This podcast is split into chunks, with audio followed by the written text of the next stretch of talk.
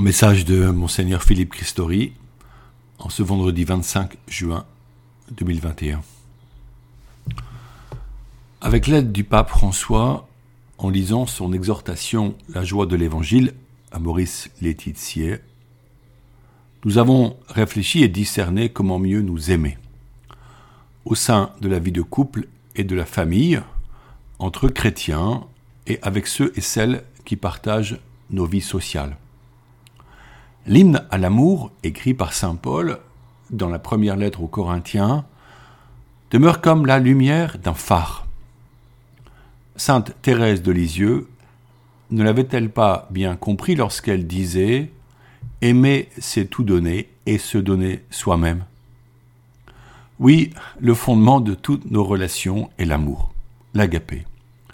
Amour de soi total pour le bien d'autrui et notre joie. Nous sommes fin juin et c'est l'été, le temps des vacances. La nature est magnifique, les bonnes pluies lui ont donné des couleurs splendides et à l'évêché, les coquelicots ont fleuri de manière exceptionnelle. Levons les yeux, chantons notre Dieu, entrons dans la louange chaque matin. La louange est la forme de prière qui parcourt toute la Bible sous forme de psaumes et d'hymnes. Par la musique et la beauté des textes, notre esprit et notre cœur sont disposés à la présence du Seigneur, ils s'orientent vers lui. La louange nous décentre de nos questions et de nos problèmes. Elle ajoute de la vie à la vie. Elle nous offre de l'espace pour respirer et recevoir la joie de l'esprit. Loin de fuir la réalité que le chrétien affronte avec courage, elle rappelle que ce que nous avons à vivre et à affronter intéresse Dieu qui est présent avec chacun. Ne soyons pas dans la crainte de lui dire Je te bénis, Père, Abba, tu es avec moi, tu nous accompagnes et je te demande la grâce de vivre ce jour toutes choses dans ta lumière. Que nous allions travailler, que nous soyons chez soi, ou que nous partions en vacances, réservons-nous un quart d'heure matinal pour louer Dieu. Chantons-le par de libres paroles et prions les psaumes de l'office du matin et de la messe.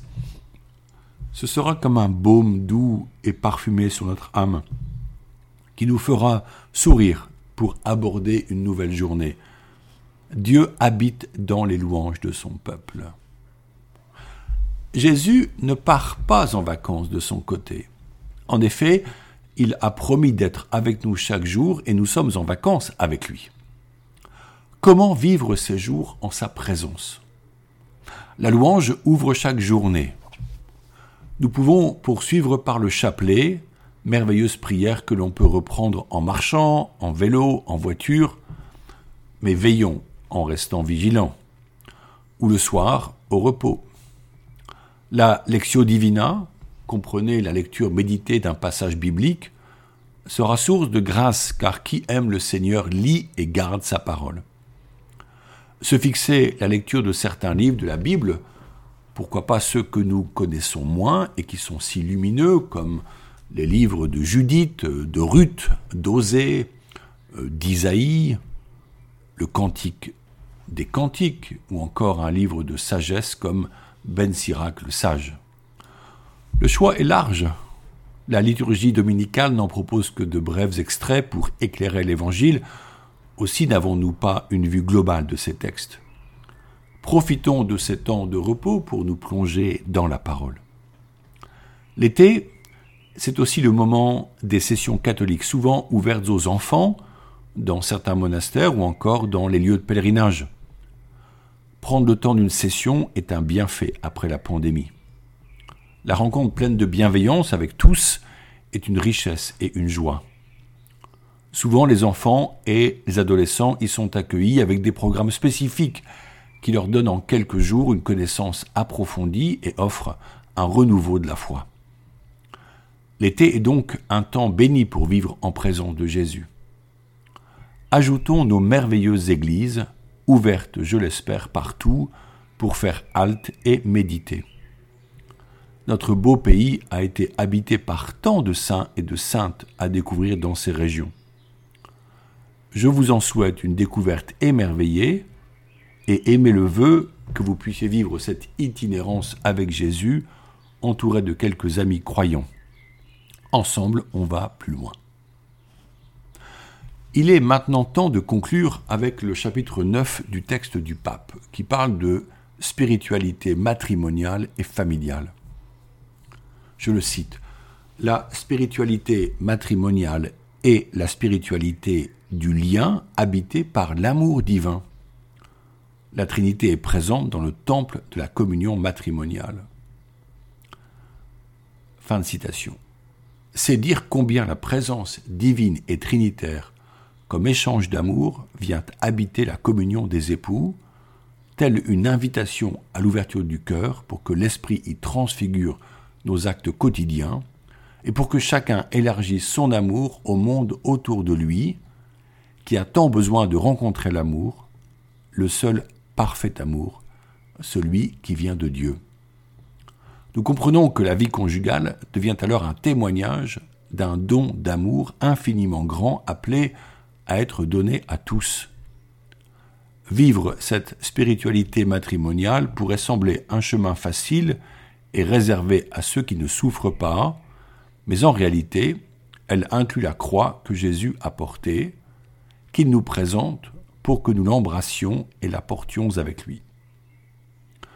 Mon joug est léger, dit-il, car c'est lui qui remplace dorénavant Simon de Cyrène pour porter nos douleurs. Aimer peut être une croix. Persévérer peut être vraiment douloureux. Le conjoint peut devenir une croix dans la maladie ou l'incompréhension.